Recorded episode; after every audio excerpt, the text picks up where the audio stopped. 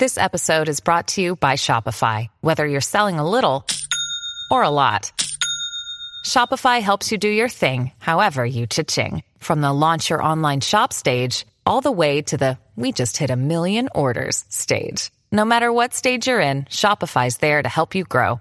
Sign up for a $1 per month trial period at shopify.com slash special offer, all lowercase. That's shopify.com slash special offer.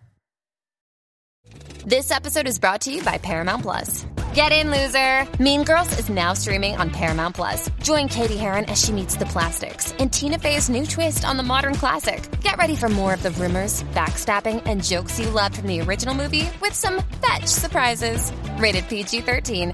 Wear pink and head to ParamountPlus.com to try it free. Does Monday at the office feel like a storm? Not with Microsoft Copilot. That feeling when Copilot gets everyone up to speed instantly? It's sunny again. When Copilot simplifies complex data so your teams can act, that sun's shining on a beach. And when Copilot uncovers hidden insights, you're on that beach with your people and you find buried treasure. That's Microsoft Copilot. Learn more at Microsoft.com/slash AI for all.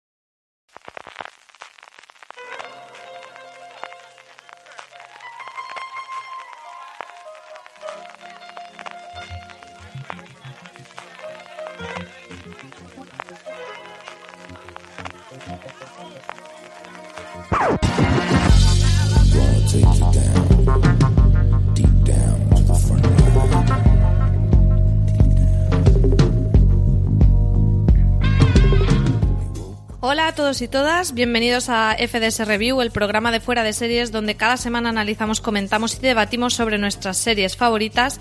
Y hoy vamos a hablar de la gran revelación de los Emmy de este año, la serie Fleabag de la guionista y actriz y bueno, ser adorado por la redacción de fuera de series en general, Phoebe Waller-Bridge. La serie ya tiene unos meses, pero eh, habíamos cometido este, este gran mm, error, mm, esta cosa vergonzosa de no tener el review de Fleabag y hemos aprovechado ahora el éxito en los Emmy para recuperarla, para que muchos que quizá nos hayáis acercado a ella os acerquéis y la descubráis. Yo soy María Santonja y hoy me acompaña el señor Alberto Rey, que además puede decir que ha visto a, en persona a la señora Phoebe Waller-Bridge. Alberto. Sí, sí, sí. En persona y en lo que, lo que no hizo fue, fue salir, eh, fuimos a verla al, al- a su función a, a Fleabag en Londres hace, hace unas semanas, pero lo que no hizo es lo que suele hacer después de cada función, que es salir, salir después a, a saludar, porque tenía otra función después, pero bueno, a mí me pareció muy mala persona. Muy mala persona. También está con nosotros Valentina Morillo, que ha sido la gran defensora de Fleabag en redacción. Tenéis varios artículos suyos en la web. Hola, Valen, ¿qué tal? Hola, ¿qué tal? Aquí, un placer hablar de Fleabag. Me da igual que sea tarde. Bueno, nunca es tarde para hablar de ella. Exactamente. Sorprendentemente, ¿Cómo? Valentina no es una Fleabag de la vida, yo sí. bueno, hablaremos de ello. Claro, ahora tendremos que explicar porque en este review vamos a hacer un poco a darle la vuelta al formato. Sabéis que siempre tenemos un apartado sin spoilers que suele ser más corto y un apartado con spoilers más largo, pero realmente en esta serie no importa tanto las tramas en concreto como ese fondo, ese tono, esa frescura que, que aporta. Entonces, bueno, eh, en esta ocasión vamos a quizás tendernos un poquito más en la parte sin spoilers también porque eh, tengo la sensación de que aunque ha sido una serie que ha sido una completa revelación entre la crítica, quizá no tanta gente de a pie, seriéfilo de a pie, se ha acercado a ella, pues un poco para aprovechando si os ha llamado la atención con el gran éxito en la pasada edición de los Emmy, que sepáis por qué vale la pena acercarse. ¿Y quién es esta señora? ¿Quién es esta Phoebe Waller-Bridge? Alberto, tú que te has hecho amigui ya de ella, cuéntanos. Pues Phoebe Waller-Bridge básicamente es una, una actriz que no conseguía funcionar como actriz o no conseguía funcionar como, como ella quería, que la gente le decía que era graciosa y ella no se veía como tal, pero cuando, cuando intentaba hacer chistes tampoco se reían y que decidió junto con su amiga hacer una, una, una serie, escribir, no, perdón, primero escribir un, un, monólogo teatral, interpretarlo y luego convertirlo en serie y luego la serie convertirla en una segunda temporada y de ahí a los semis y de ahí al fenómeno global. Y por el camino, pues una aparición en Star Wars, la reivindicación de su serie anterior Crashing y muchas más cosas que nos quedan por venir, la última de las cuales es un contrato con, con Amazon Prime Video para seguir produciendo cosas, esperemos, tan maravillosas como esta. Un contrato por 20 millones al año, que se dice pronto, dentro de, esta nueva tendencia de los superfichajes de creadores, de que se está poniendo eh, totalmente en, en, valor el papel de los creadores. Y, y, bueno, para que la gente que no la conozca, ese es el nivel. 20 millones al año por Amazon, que salió justo después de los Emmy hace unas semanitas. Eh, y bueno, este, este monólogo de Fleabag es el que tú fuiste a ver a Londres, ¿no, Alberto? Sí, bueno, es el, es el que hay. Es, un, es el monólogo que dio. No sé si es exactamente el mismo, es decir, no sé si después de la serie el monólogo ha recibido algún tipo de modificación. Yo, yo creería que sí, pero eso es una, una, una opinión mía y de persona que no lo, que no lo vio en su momento. Y, y es un, igual que en la serie, es un monólogo no basado tanto en la trama, sino en la desnudez emocional de la protagonista, en este caso también protagonista, autora, que, eso hace mucho, en su desnudez emocional y en su empatía con el, con el público. Es, yo no sé qué tipo de magia tiene Phoebe Waller-Bridge que cuando la ves dices, es que soy yo. Sí, sí, sí, tiene ese poder de identificación y como dice Alberto, esta serie ella es la protagonista, es la creadora, la guionista, incluso ha hecho la música, o sea, es mujer orquesta, ¿valen? La música la ha hecho su hermana porque es una, una, producción bastante familiar y la amiga de la que hablaba Alberto, que es Vicky Jones, es la directora de, fue la direct, es la directora desde la primera vez que se presentó el monólogo y es su mejor amiga y fue la persona que lo inspiró. Eh, yo no, no, he tenido la suerte como Alberto de ver a Phoebe Waller-Bridge haciendo su obra en directo, pero me compré, es, cada uno pues llega a lo que llega, yo me compré el guion, el guion del monólogo original que lo compré en una versión electrónica que tiene un montón de fotos. Y ahí contaba que eh, en realidad todo surgió como un reto que le puso una amiga suya que se llama Deborah Frances White que eh, tenía un podcast, eh, el podcast continúa pero ella ya no está, un podcast que se llama The Guilty Feminist que es maravilloso porque cuando empiezan siempre dicen soy feminista pero que es algo que podrían hacer, por ejemplo, el, los personajes de Fleabag y Claire en la primera temporada cuando van a una charla feminista y les hacen una pregunta comprometida, es ese tipo de cosas. Sí, bueno, en la segunda temporada hay también algún chiste sí. sobre eso de creo que si fuera más guapa no sería tan feminista. Correcto. me parece maravilloso. Pues Deborah Frances White eh, tenía un, unos talleres, seminarios, unas cosas de stand-up y le propuso a, a Phoebe que que se animara, hiciera un, un monólogo.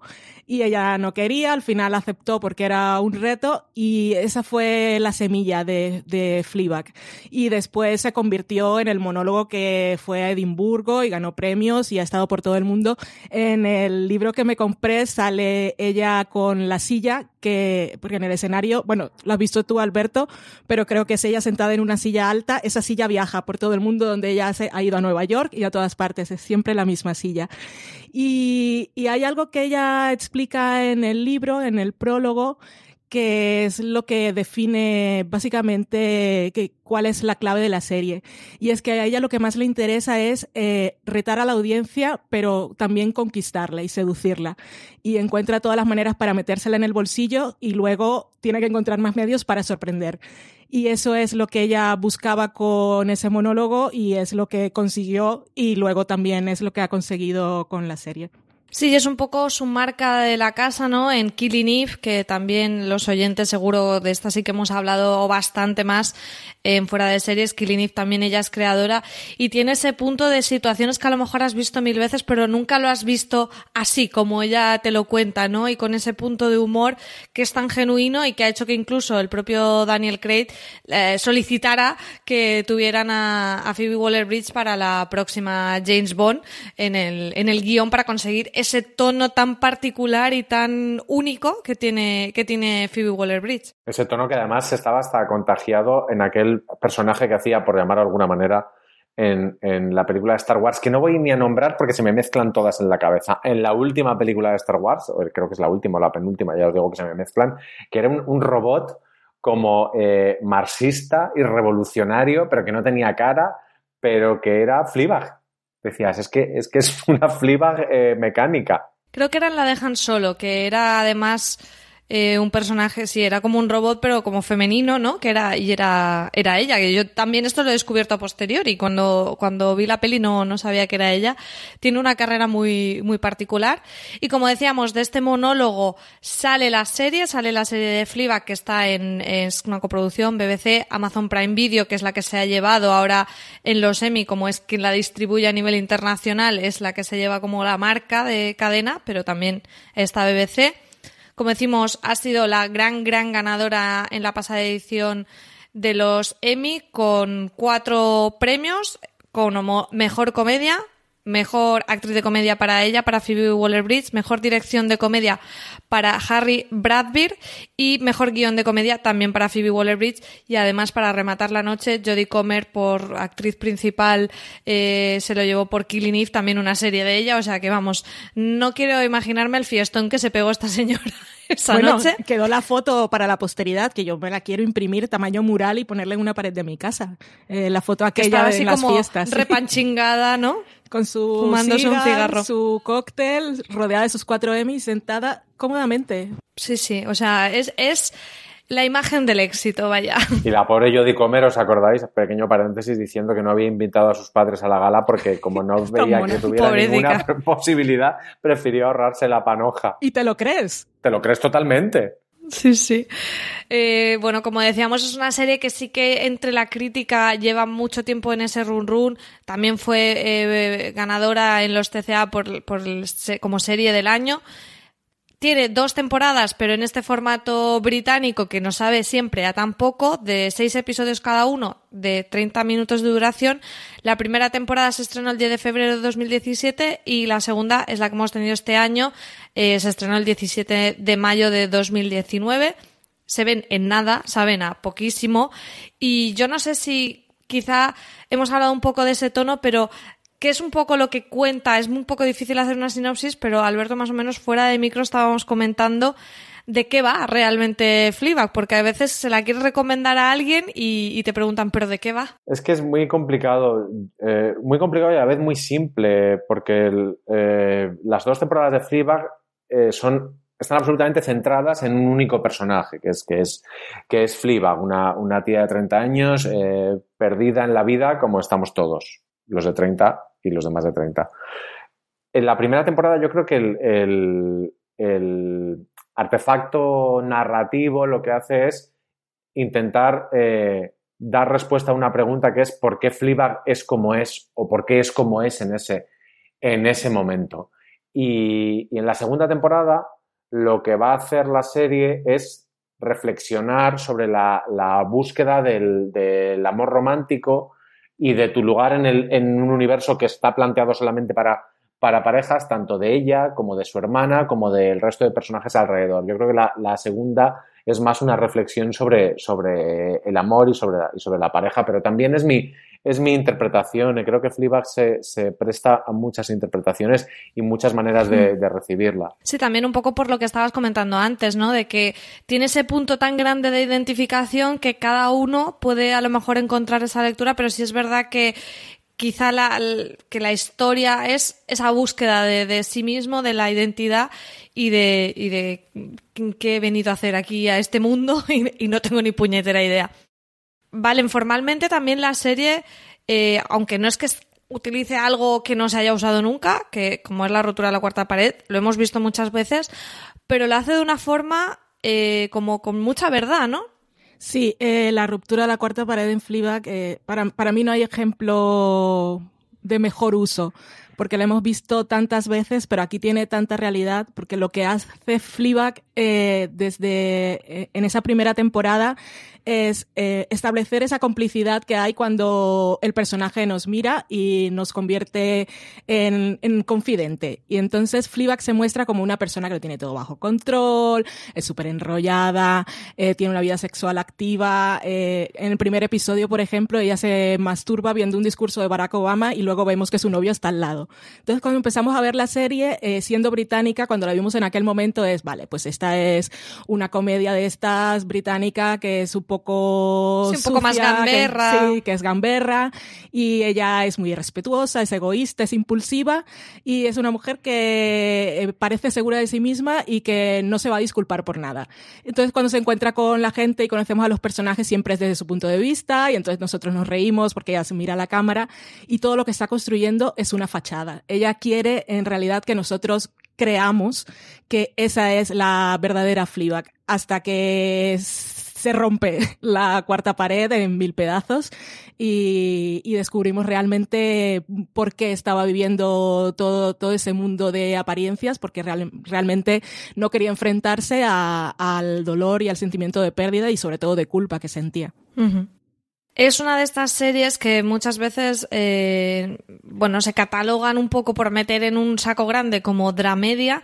Sí que es verdad que quizá a mí me da la sensación respecto a otras series que, que tienen esa etiqueta que sí que Fleabag tiene más de comedia que de drama, pero es que cuando llega el drama te, te vamos, te, te pasa por encima como una pisonadora y te deja roto y, y, y, muy emocionado por todo lo que has conectado, como decía Valen, ¿no? Por, por esa complicidad que has generado con ella. Ese equilibrio es muy particular, yo creo, en la serie y me parece que vale mucho la pena, incluso para personas que no sean muy de ese tomo, de ese tono de, de dramedia. Yo creo que sí vale mucho la pena porque la parte de humor es muy, muy divertida y la parte de drama eh, es muy, muy emocionante. Alberto, no sé tú cómo, cómo lo ves, ese juego entre los diferentes tonos. Es que contaba, contaba eh, Phoebe Waller-Bridge en varias entrevistas que, que uno de sus de sus momentos definitorios como, como, actriz fue cuando fue a hacer el casting de Downton Abbey para hacer eh, eh, Lady Edith, también conocida como hermana rubia, segunda hermana o hermana fea de Downton Abbey, y que ella lo hizo lo mejor que pudo y que y, en drama, y que el director de casting dijo, qué graciosa eres, me he reído muchísimo con, con, con el personaje, y que no era en absoluto su intención. Es que Phoebe Waller-Bridge es eh, es, es, intrínseco es en ella esa dualidad. Es una tía ¿no? divertida. Eh, voy a hacer una comparación con una persona a la que no soporto, pero es muy Lina Morgan en ese aspecto. Es graciosa per se. La ves y te ríes. No es mi caso con Lina Morgan. Fin del paréntesis. Eh, pero, pero luego cuando, como es una, una, autora muy buena, una autora muy, muy sincera y además lo que decía antes, que aplica la desnudez emocional eh, para mi gusto de una manera eh, muy arriesgada, muy, muy kamikaze. Yo no sé qué sería de mi vida si yo contara las cosas que cuenta ella, porque es evidente que aunque no sean autobiográficas, de algún sitio salen sí, hay, las cosas. Hay verdad en eso. Eh, sí. Cuando hace drama, es un drama tan real y tan reconocible, las dos, las dos situaciones dramáticas potentes o situaciones o, o estados vitales, ¿no? Dramáticos, tanto de la primera temporada, que es, y perdón por el spoiler, es un luto, y, y el de la segunda temporada, que es un poco un luto por el amor romántico, eh, son muy reconocibles, muy, muy, muy reconocibles y están muy bien contadas sin estar en ningún momento explicadas. O sea, no, no hay ningún momento en el, que, en el que haya un diálogo largo de contar estas cosas, ni dramático ni cómico, pero están durante toda la serie. Es decir, la comedia es la superficie pero el drama es siempre el fondo. Ella es la gran protagonista, pero sí que es verdad que el, el elenco que tiene a su alrededor, todos esos personajes secundarios son absolutamente maravillosos y todos los actores están formidables. Yo me costaría elegir, pero si tengo que elegir, creo que me quedaría con Olivia Colman haciendo de esa madrastra pasivo-agresiva mmm, y todos los apelativos que podáis imaginaros ella es una protagonista, pero esas pequeñas dosis que tenemos del resto del elenco son fantásticos, ¿valen? Sí, todos están maravillosos. Eh, Martin, que es un personaje detestable, pero eh, que es el, el, cuñado, es el esposo de su hermana Claire. Eh, es un personaje que, quieres matar, pero en cierta manera en la primera temporada casi que puedes hacer un, un paralelismo con el con porque la historia de Fleabag también es eh, una historia de, de recuperar el amor por ti mismo y de demostrar, de demostrarte a ti misma que puedes, que puedes crecer, que puedes cambiar y que te puedes perdonar. Es algo que ella hace y que no hace Martin, Pero aparte del personaje de Olivia Colman, es que es maravillosa cada vez que, con esa sonrisa tan falsa eh, que, cuenta tanto, a mí mi personaje preferido creo que es Claire, que es su hermana, que es también una gran actriz y así como decía Alberto en la presentación que él era muy Fleabag y yo no, yo soy super Claire. Incluso tuve un momento en la segunda temporada, que, es, un, es, una broma, estamos en la parte sin spoilers, pero ella va a la, peluquería con, una... y le dice al peluquero cuál es el corte que quiere y después se frustra un poco. A mí me pasó tal cual la misma semana y me reí muchísimo porque me cortaron el pelo y puse mi cara de así no lo quería y estaba a punto de llorar, esas cosas que te pasan en la pelu y, y la chica me dijo, pero es que la foto que me enseñaste era así y me, lo, me la puse en la cara y efectivamente era el corte que había pedido. Soy muy Claire y también me pongo muy nerviosa y lo quiero controlar todo ese tipo de cosas y ella es mi, aparte de Fleabag, por supuesto, mi personaje, perdón, mi personaje favorito y la relación entre ellas para mí es la verdadera historia de amor de toda la serie. Eh, ya está costando hablar sin spoilers, pero por último, antes de entrar a la zona con spoilers para hablar libremente, eh, ¿qué diríamos a la gente que, bueno, que quizás está escuchando el review porque igual ni sabía que existía esta serie, ha visto que ha ganado los Emmy o es este momento en el que eh, la tenía pendiente y dice, bueno, mm, va, va a tocar ver Fleabag? ¿Qué diríamos que ofrece esta serie o por qué vale la pena verla, Alberto?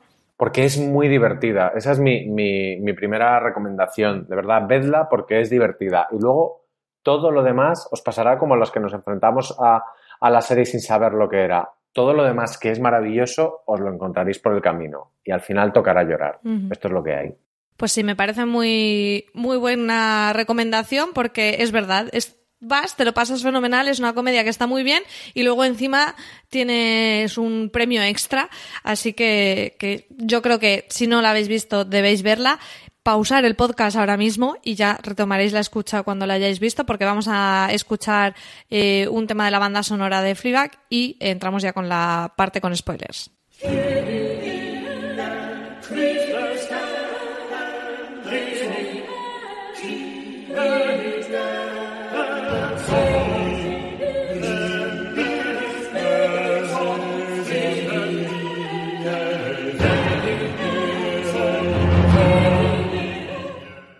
Bueno, lo decía al principio que me cuesta un poco hablar de Fleabag por tramas, porque es más una serie, pues, de momentos, de, de situaciones. Recuerdo más casi escenas que, que la man que, poder decir eh, arcos dramáticos o qué sucede, pero bueno, vamos a intentarlo y seguramente mezclemos temporada 1, temporada 2, pero vamos a intentarlo. Eh, no sé, Valen, ¿con qué te gustaría arrancar de la primera temporada? Alberto ya apuntaba al principio en la parte de sin spoilers que es un poco esa búsqueda de, de su identidad. Y, y, tú, bueno, has comentado esa escena de, la masturbación con el discurso de Barack Obama, que nos sirve un poco para hablar de, esa, vida sexual que ella tiene y de esa relación con el novio petardísimo. Eh, la primera temporada de Fleabag es que para mí me cuesta hablar de momentos porque es que al final lo que más te marca es el, descubrimiento de realmente lo que le pasó. Y para mí el último episodio cuando realmente la cámara tiembla en el momento en el que su hermana le dice no sé por qué no sé por qué te voy a creer que estamos en spoilers si ya habéis visto la serie. Sí sí. Eh, no sé por qué voy a creer que no fuiste tú quien se le insinuó a Martin eh, sabiendo lo que pasó con Boo que era su amiga eh, entonces para mí es que el, el centro de esa primera temporada, aparte de que la vemos a ella con todo eso de quiero que veáis lo feliz que soy, lo bien que me lo paso y lo mucho que me río de la gente, lo mucho, lo nada que me importan, o esa relación que tiene con el sexo que parece que nos la están presentando como una adicta al sexo o que siempre está buscando con quién enrollarse, luego tirarlos a la basura. Eh, hay un, una, una frase que ella dice que, que me pareció súper honesta y que definía mucho al personaje, que era algo así como, no, no soy adicta al sexo, aunque siempre estoy pensando en él. Me gusta la tensión, la emoción del momento, pero no me gusta, en realidad no, no, siente placer. No, no le gusta, eh, no encuentra ningún placer en tener relaciones sexuales, sino simplemente le gusta como lo performativo, lo de sentirse deseada, porque es algo, está como buscando en esa primera temporada algo que sentir, algo que la haga sentir bien o que la haga olvidar por qué se siente tan mal y todos esos mm, hombres que aparecen por su vida, del novio que siempre se ríe de él y siempre dice que va a volver, que él al final no vuelve, o el de los dientes, que cuando lo ves que sonríe en el metro, tú te Ay, ríes. por favor, se me había olvidado este personaje. Claro, tú lo ves, ¡Qué horrible! sonríe y tú te ríes y dices, anda, venga, ya te vas a enrollar con este. Pues sí, por supuesto, y con todos los misóginos que se encuentra, eh, porque ya todo le da igual, es, necesita sentirse deseada para que le hagan olvidar la mierda, que, perdón, eh, la basura que ella se siente en, en esa etapa de su vida. Sí, es que esa gran revelación del final que yo lo sentí como, como, vamos, como un puñetazo en el estómago, ese, esa, eso que te desvelan, que te hace cambiar totalmente la percepción de lo que has visto anteriormente. Y no es, a ver, no es el final del Club de la Lucha, ¿vale? No, no es que digas, madre mía, qué cosa más loca y original. No, no, es una cosa muy cotidiana, pero que conectas tanto con, con su situación, cómo lo ha vivido y que, que, te, que te cambia la perspectiva y, lo entiendes de otra manera. Entiendes que es el dolor lo que le ha movido, el luto, ¿no? Como estabas diciendo, Alberto. Y sin embargo, voy a elegir yo un momento que no tiene nada que ver con este para aligerar un poco, porque es verdad que eso que contáis, esa parte, esa parte del, del luto y, del, y, de, y de la angustia y del, y del existencialismo incluso, eh, está súper bien equilibrada con momentos que son mis momentos favoritos de cualquier comedia, que son los de vergüenza ajena absoluta.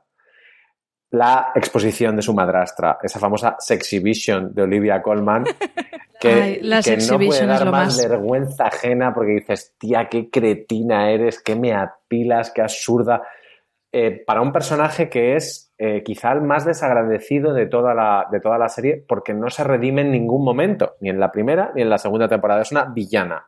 Es una villana de, Sí. de, de manual que también, oye, para aguantar al padre habría, había que también tener encaje, ¿eh? pero, pero lo que hace Olivia Colman en, en ese, en esos episodios, que es un, un dibujo animado literalmente, pero a la vez te la crees, porque, y no se me entienda mal, las madrastras son un poco así a veces, sí, de raras y de marcianas. Eh, a mí me parece el momento más, o sea, esas pollas de plástico de yeso, no me acuerdo que eran pegadas en los, bueno, la, vergüenza que yo pude que yo pude pasar con eso. eh, Bueno, y que le hace una a el exnovio de ella, que es como ya el colmo de la vergüenza ajena, que aparece por allí con la nueva novia, el este, el que ella siempre dice que va a volver y que va a volver, en algún momento posó para la madrastra y está allí y aparece por la Sexhibition ya para acabar de rematar la situación horrible, en la que además Fleabag está eh, si no recuerdo mal, porque hay varias escenas así como de fiesta en que ella está como trabajando de, de catering y sirviendo canapés. Me parece que ella está allí eh, siendo además bastante humillada por la madrastra. Tiene un combo mortal esa escena que es terrible. Lo que pasa es que Phoebe Waller-Bridge luego se reserva ser una especie de también supervillana eh, absolutamente inesperada en uno de los, de los gags más bestias que yo he visto en mi vida, que es, lo podríamos titular como Nunca estarás tan guapa como en el entierro de tu propia madre, o en el funeral de tu Sí. madre. Que es de unas cosas que no- que yo siempre pensaba, ¿cómo no se le ha ocurrido a nadie antes esto? Pues se le ha ocurrido a mucha gente, pero nadie ha tenido el cuajo de plantarlo en, en- en una pantalla. Lo que te puedes reír con esa, con esa escena y lo mal que lo pasas, porque mm, es un poco de ser muy mala persona reírse de esas cosas, eh, es brillantísimo. Ahí es que Olivia Colman, su personaje, esa madrastra, queda casi, es casi buena en esa escena. Pero tiene un momento muy bueno Olivia Colman en eso, porque aparece, aparece bastante poco en la segunda temporada y en ese momento que tenemos el flashback del funeral de la madre de Fleabag, ella aún es la madrina, y, pero está, las coge por el brazo y les está diciendo todo el tiempo, yo voy a estar siempre con vosotras. Lo dice como mil veces, siempre, Pero eso- siempre, siempre. Eso, eso a mí me interesa mucho de esta serie porque es, es esa empatía con el espectador. El espectador ya sabe lo que va a pasar ya, Claro. ya- y, y conecta con una especie de chiste dentro de, dentro de un chiste. pero lo que dices de, de cómo ve la gente a Fleabag ese día, porque es que además no es un comentario, o sea, es, llevan la broma hasta el final, porque cada persona que aparece en escena le dice, qué guapa estás. Qué guapísima ¿Cómo que brillas? Y dices, no, si no me he maquillado, pero tengo el pelo, no sé, me ha, me ha amanecido el pelo así hoy, me he levantado así, ¿sabes? Y toda la gente le está diciendo todo el tiempo lo, la luz que irradia y lo maravillosa que está y, y, que es un poco una de las cosas que siempre, por la que siempre atacan a Fleabag y es que siempre le están diciendo que ella intenta ser la protagonista de todo, que es la protagonista de nuestra serie, pero todo el resto de personajes siempre dicen que está ya tratando de llamar la atención, que siempre Sí, está la que es broma sí, para ser la protagonista, que para ella es un mecanismo de defensa y para llenar silencios, pero ese, ese brillo que tiene en ese momento se le va un poco en contra, pero va totalmente con el personaje, como si lo hubiese hecho a propósito. Es que también en esta parte del funeral y, todo lo que empezamos a saber sobre la madre de, de, de y de Claire, es como que la madre se parecía bastante a ella, Sí. ¿no? Tenía ese punto y también esa, ya no es solo que has perdido a una, a una madre, que tiene que ser terrible, sino que además era la persona con la que dentro de tu familia tú sentías que formabas parte de ello, porque con Claire no puede ser más distinta y con su padre, bueno, es que el padre a mí me pone de los nervios cada vez que sale porque no termina una frase, es horrible. Entonces es ese punto también de me he quedado aquí que, que no acabo de, de encajar en, en ningún sitio. Sí, esa, eh, esa soledad en la que se ha quedado Fleabag sin su madre, que aparte se le suma la, la, pérdida de su amiga, que a, mí me gusta mucho cómo nos presentan a Boo en, eh, en la primera temporada, porque todo el resto de personajes eh, nos lo de los describe. Y siempre antes de que digan la primera palabra dicen, pues este es el típico que tal. O cuando sale un día por la mañana y a lo lejos ve a un hombre y dice, hoy me he puesto este vestido que me veo guapísima, me va a decir tal cosa, el hombre pasa de ella. Ella siempre nos está describiendo, nos está de alguna manera eh, diciendo que tenemos que pensar de todas las personas con las que se encuentra. Y como Bu ya no está en la vida presente, sino que es eh, lo que tenemos es todos sus recuerdos emocionales, siempre la vemos en esos pequeños esos pequeños bueno, podemos llamar flashbacks. Eh, Sí. Ella no tiene que decirnos quién es Bu porque Bu habla y ya nosotros sabemos quién es y por qué. O sea, que era, era un ser de luz totalmente, era una persona Sí. dulce, era una persona que la hacía reír, una persona con la que ella se sentía cómoda, con la que podía ser tal como era, que es precisamente cuando se va Bu, ella deja de ser la persona que era y, y no es nadie en ese momento. Hmm. De hecho, hay una de las escenas que para mí es más dramática, que es eh, cuando vamos a un flashback a el momento en que Fleabag pierde a su madre y ella por fin estalla y dice, es que no sé qué hacer con todo este amor que tenía para ella y Bu le dice, bueno, pues yo me lo quedo. Y claro, y tú ya sabes que ahora ella tampoco está y, y entiendes pues esa, ese sentimiento totalmente de pérdida de, de Fleabag y un poco eh, vinculándolo con lo que decía Alberto, ¿no? Que en esta segunda temporada precisamente es de eso de lo que se habla, ¿no? De, de- del amor en toda su expresión, en, en cómo ella intenta buscar el amor y, y bueno, y, y lo tiene un poco complicado porque bueno, si queréis podemos introducir a ese personaje que aparece en la segunda temporada de interpretado por Andrew Scott de El cura sexy, que me parece toda una revelación y que, y que vuelve a ser otra manera de, de refrescar la, la serie en, en su segunda entrega. Hot aparte es Priest. que es un personaje que, porque, Hot Priest, como dice Valentina, porque así aparece en, en créditos, y es un personaje que al principio como que te hace que la serie se pegue, una hostia, porque dices, ¿cómo se puede ser tan extravagante? Esto no lo van a poder, no lo van a poder superar. Y sin embargo, no solo lo superan, sino que es el centro de la, de la, de la serie, que hace un paralelismo un poco, yo creo, con la primera temporada. El, el- lo no dicho de la primera temporada de Fleabag es que es muy peligroso establecer relaciones tan eh, mutuamente dependientes de una persona, sea quien sea, que es algo que se explora también con la hermana de Mm. Fleabag, porque no lo han hecho en ningún momento y luego verán incluso las ventajas de no hacerlo. Pero lo que ella tiene con Boo es una amistad que tiene cierto punto de malsana, de, de tías, mm, eh, no compartáis tantas cosas, eh, no estéis juntas todo, todo el día. La segunda temporada se va a hacer la parte como eh, socialmente validada de ese tipo de relaciones, que son las relaciones románticas, que desde el principio tú ya sabes y el espectador ya sabe que, que Fleabag probablemente no esté hecha para, para eso, porque probablemente prácticamente nadie esté hecho para, para eso. Y encima le ponen como que sí, como que sí que ha encontrado el amor de su vida, como que el amor existe, pero es cura. Es terrible. Ese momento en que ella está buscando en internet sobre el celibato en curas católicos, como diciendo, a ver si encuentro aquí un vacío legal, que me parece fantástico. porque estudia y la es que ellos dos tienen una química brutal. Sí, es impresionante la química que tienen. Y claro, yo Andrew Scott lo he visto en muchas cosas, pero nunca lo había visto a través de los ojos de Phoebe Waller-Bridge. Y es una cosa impresionante lo que consiguen a nivel de dirección, el de actuación y la química que hay entre ellos. Es bomba, eso es fuego, es una cosa impresionante. Y por- piensas tú, ¿esto debería, debería funcionar, funcionar o no? Por supuesto, es que tendrían que estar juntos pero lo mejor de la relación entre ellos eh, va, también a lo formal y es que después de todo ese buen uso que, que tuvo la serie de la ruptura de la cuarta pared, ¿cómo podían conseguir eh, que volviera a sorprendernos? Y, y lo consigue precisamente en la relación que se establece entre ellos en- al final de ese quinto episodio, que yo me quedé loquísima, creo que es al final del quinto o del cuarto, en el momento en que ella se gira para decirnos las cosas que nos dice siempre y él es consciente de que ella se ha ido por un momento y le dice, ¿dónde has ido? Y mira también a dónde está la cámara, que es a nivel formal, es un juego que es maravilloso, pero a, a nivel de lo que está ocurriendo en la serie, eh, eh, a mí me pareció súper importante porque todo lo Claro, que había tiene un significado. sí, todo lo que había hecho Fleabag eh, el resto del tiempo de poder hablar con nosotros,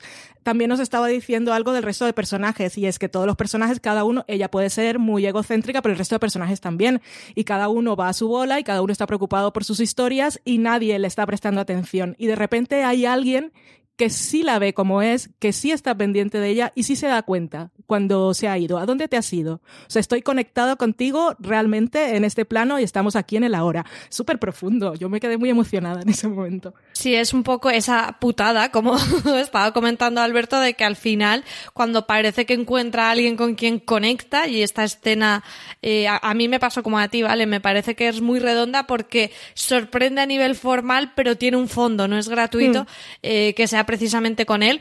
Y a- para mí, eh, las escenas que ellos comparten son de, de lo mejor de la segunda temporada, porque encima él no es un cura típico, él eh, dice palabrotas, eh, tiene un rollo muy distinto, ¿no? A lo que se podría esperar. Y por ejemplo, para mí, ese momento, no recuerdo, es una, sé que es un principio de un episodio, pero ese momento que se van a probarse mm, túnicas de estas de cura y sale de, por la, abre la cortina y es como, ¿qué te parece? O sea, esa escena me parece tan brillante de coger algo cotidiano como es como acompañar a, a un amigo o a una pareja a comprar ropa, pero que sea con la- los trajes ceremoniales de, un párroco, es que me meaba de la risa, te lo juro. Fue de las cosas estas que digo, solo a esta mujer se le puede ocurrir eh, una, una escena así. Que aparte es la, perdón, es la típica escena que hemos visto millones de veces en todas las películas y en todas las series y usualmente es una chica la que se está probando ropa. Y aquí le hacen el giro y queda todo pues perfecto y gracioso. Y, adem- y además es que es un, es un actor, Andrew Scott, que, que jamás lo, ha- mm, yo desde luego no me lo habría planteado en, en este, No, en no. este papel como Sí, en el de plano simplemente sexy. de, de- hay un momento en el que dices lo va a tratar solamente como un cacho de carne y nos vamos a reír mucho. Y la serie, de hecho, podría hacer eso, ¿no? Esos momentos de, de complicidad con el espectador ya casi casposo, de menudo cuello, menudo cuello, que dices, "Mm, bueno, no es para tanto, pero, pero Phoebe Waller-Bridge consigue transmitirte esa excitación que es sexual y es romántica y, y es, y es básicamente la, la novedad y la, y la ilusión de, coño, por fin sale algo bien en, en mi vida, aunque te dan ganas de decirle, tía, que es cura. Que de hecho es una de las cosas más interesantes que tiene la segunda temporada, que es cuando tú eh, te das cuenta de que, de que Fleabag sí que podría eh, llegar a redimirse o, comprometerse o claudicar ante la, la sociedad parejil que nos envuelve y resulta que la persona con la que podría hacer eso ya está comprometida y es con Dios, con quien, como bien dice ella, competir es muy jodido. Sí, sí, sí, sí, es un, es un zas, pero vaya, en toda regla. A mí ese, punto como original lo, veo en detalles, incluso como que la cafetería tenga una ambientación de cobayas. O sea, es que son cosas que me, que me meo de la risa y luego con ese significado dices, ¿por qué esta mujer tiene la cafetería de esto? Y luego tiene ese fondo de cómo ella lo mantiene, porque era algo de, de su amiga. O sea, tiene ese punto que te va llevando de un lado a otro todo el tiempo de, de, de lo más absurdo al, al sentido máximo de por qué hace las cosas. Es algo que me, que me gusta muchísimo de la serie. Eh, hay una de las cosas que es, es, un poco hilo conductor en varias partes de las temporadas y es el robo de la maldita estatua a la madrastra que yo no sé si, o sea, cuando se lo devuelve, no se lo devuelve, yo digo, es que yo se lo tiraba en la cabeza, ¿valen? sí, la, la, el encanto de eso, la magia está en que al final de, cuando piensa que lo va a devolver, eh, descubre que el personaje de Olivia Colman lo había hecho inspirado en su madre, que se lo dice un poco como para fastidiarla y, y de repente esa figura adquiere un valor totalmente nuevo y, y, y, más grande de lo que antes había tenido, que era simplemente fastidiar, ahora pues tiene un vínculo emocional y dice, pues te voy a fastidiar otra vez y me lo voy a llevar. Que por cierto, off topic, pero que circuló por Twitter, maravilloso, que alguien hizo un montaje y cambió uno de los semis de, que recibió ella en, eh, bueno, en la gala de los Emmy por la figurita, por la escultura esta. Qué bueno. Y eso fue que solo lo entendimos, claro, los que vimos la serie, pero era... los que la habíamos visto. Claro, claro, y además ese es uno de esos momentos donde lo que ha sido chiste durante toda sí. la temporada de repente se convierte en drama bien hecho y en, y en sentimientos de, de verdad. Y ahí incluso, incluso esa escena que hablabais antes de la peluquería, cuando, cuando Phoebe le da la vuelta y le dice al peluquero, el pelo lo es todo. Me encantaría es que no fuera así, pero es así.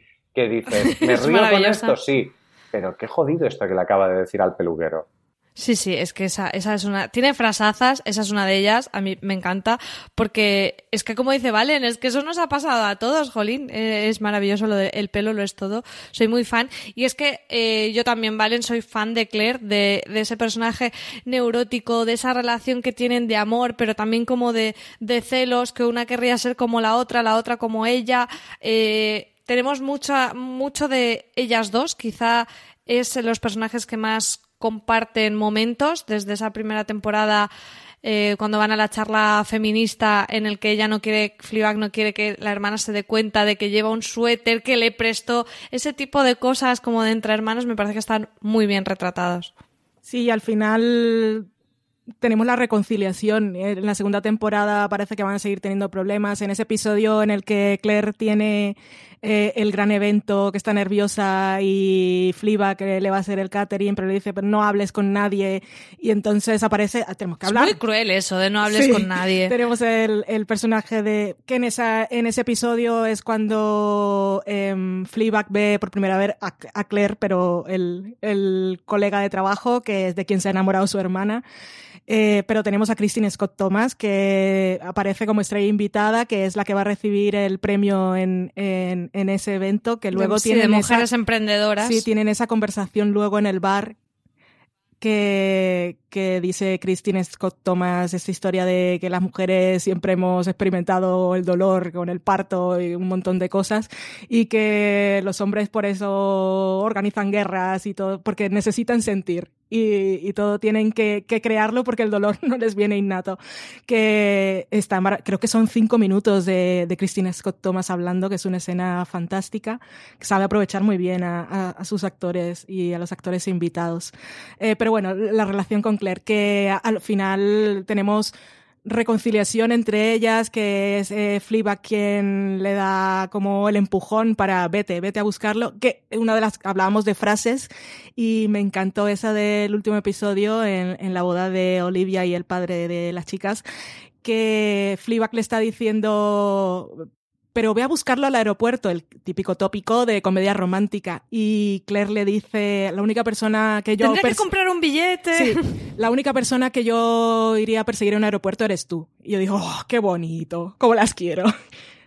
para mí ya eso casi era el final perfecto, pero luego tuvimos el final perfecto de verdad. Sí, ese, ese final perfecto en el que, bueno, esos puntos de surrealismo con lo de que le persiguen los zorros a el cura sexy y en esa escena en la que ella se queda sola en la parada del autobús y aparece efectivamente ese, ese zorro, que te deja como con un desasosiego, ¿no? Esa escena final y además, en principio va a ser el final de la serie. Ella ha dicho que no tiene intención de hacer una tercera temporada, pero bueno, no se sabe con este éxito.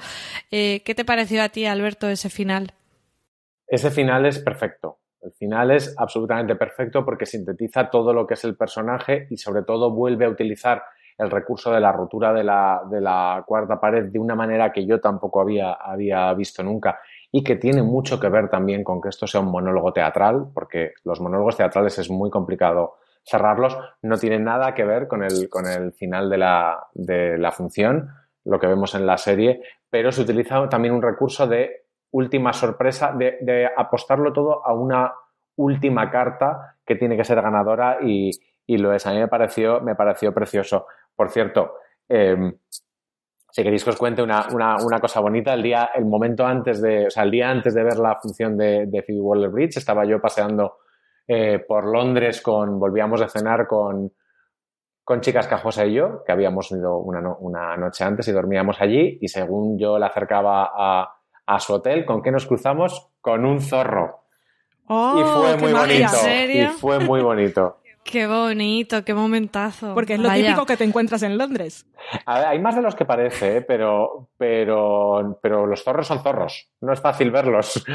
Y, y nos lo cruzamos y fue un momento muy, muy emocionante porque nos llevó a la serie. O sea, nos llevó al momento en el que ella ve, ve un zorro que luego eh, Phoebe Waller-Bridge ha explicado mucho lo complicado que fue hacer esa secuencia porque querían un zorro de verdad, pero los zorros de verdad no les funcionaban y al final tuvieron que hacer, creo que es un zorro infográfico el que aparece en la, en la serie. Y que además es un zorro que, que tiene incluso cierto componente religioso porque, porque Dios está presente en la, en la, y la religión en general, pero no tanto la religión en general, sino Dios en la, en la Hmm. segunda temporada y a mí me parece que ese final que por otro lado es triste porque no permite, yo literalmente creo que no permite que haya una, una tercera temporada, no lo permite, o sea, lo, lo impide por completo, eso es un final final, eh, pero es perfecto, o sea, es, es como el, es uno de los grandes finales perfectos de la televisión, así lo creo. Sí, para mí, yo creo que ahora mismo no hay otro final de serie, casi que ni de película que lo supere. Em, por eso decía yo, aparte de, la, historia romántica que nos plantea con esa persona que conoce, que es un amor imposible, quizá lo, más importante que aprende Fleabag y lo que nos deja de- por lo menos a mí, voy a hablar a nivel personal, lo que me deja tranquila y que ese, ese adiós que se gira para darnos a la cámara después de que lleva un- unos segundos caminando y nos ha dado la espalda, eh, que nos dice, vale, voy a estar bien. Es, eh, tiene, hablamos antes de que ella se parecía mucho a su madre y la pérdida y todo aquello, pero eh, tiene un momento con su padre en el que le dice algo así como... em, que era como que ella era como su madre y que por eso todo lo encontraba tan doloroso porque creía que ella era capaz de sentir amor y, y de amar mucho más que todos los miembros de la familia. Y por eso sufría tanto en realidad.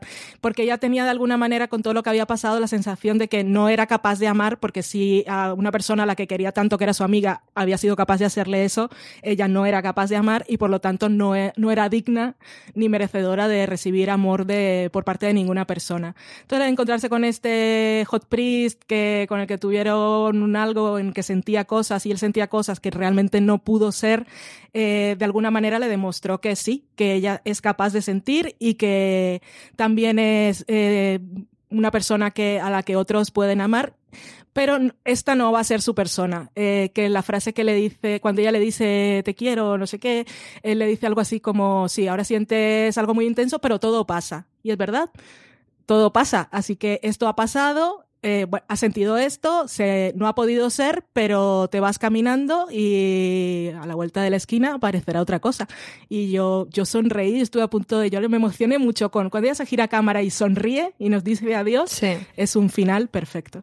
Pero además es que no pasa nada porque, porque una serie, y esta lo hace, eh, nos cuente una cosa muy jodida de la vida humana, que es que a veces eh, el hombre o la mujer de tu vida es uno de aquellos novios o novias que pudieron ser y no fueron. Y lo sabes.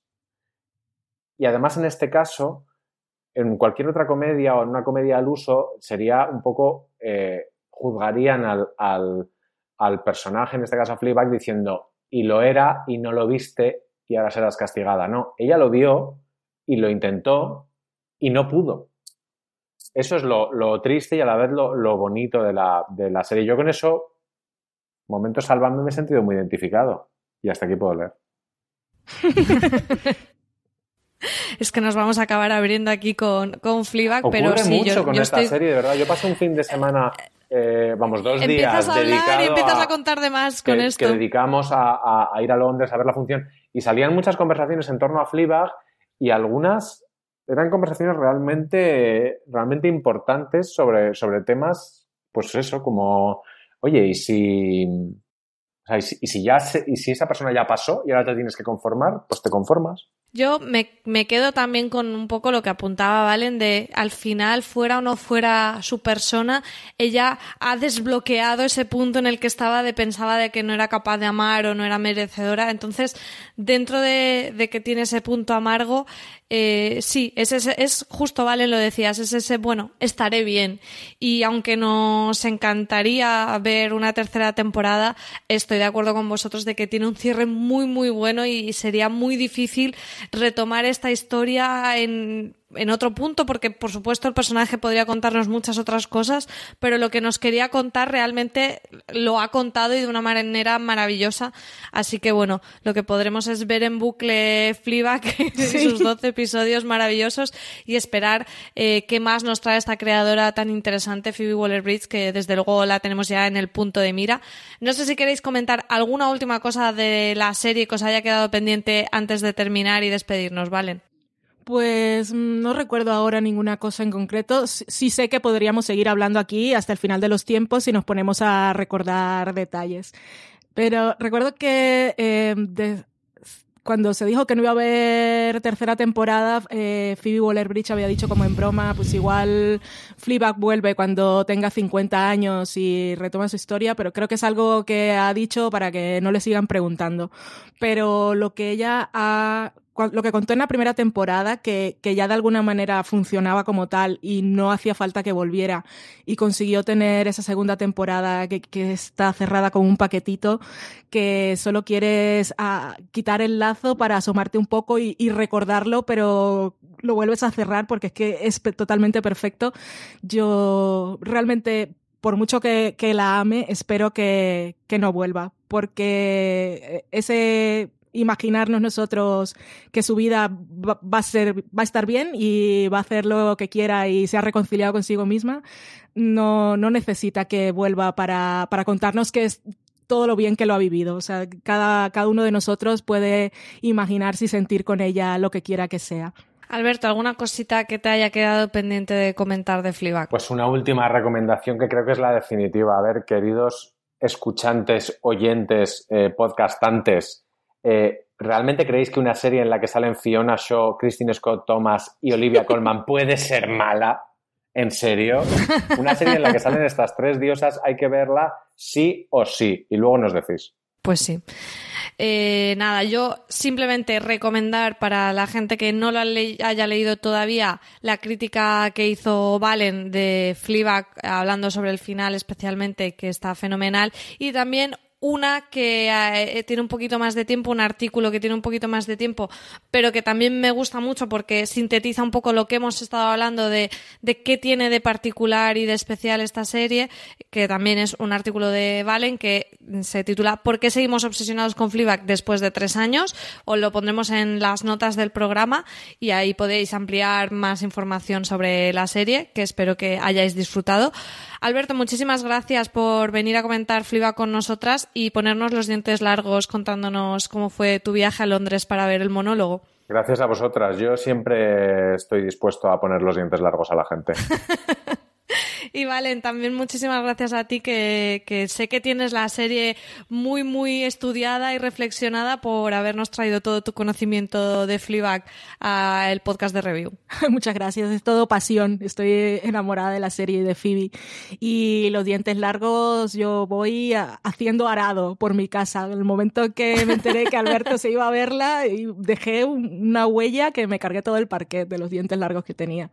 Qué envidia, de verdad. Vamos a ir poniendo una huchita para hacernos la escapada nosotras también para ir a ver el monólogo porque de verdad que dan muchas ganas y de seguir todo lo que hace esta mujer, que estaremos atentos.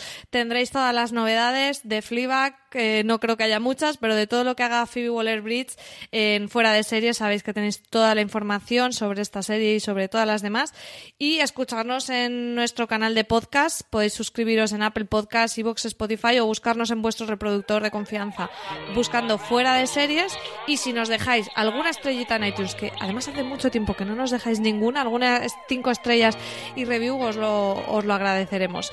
Muchas gracias a todos. Chao.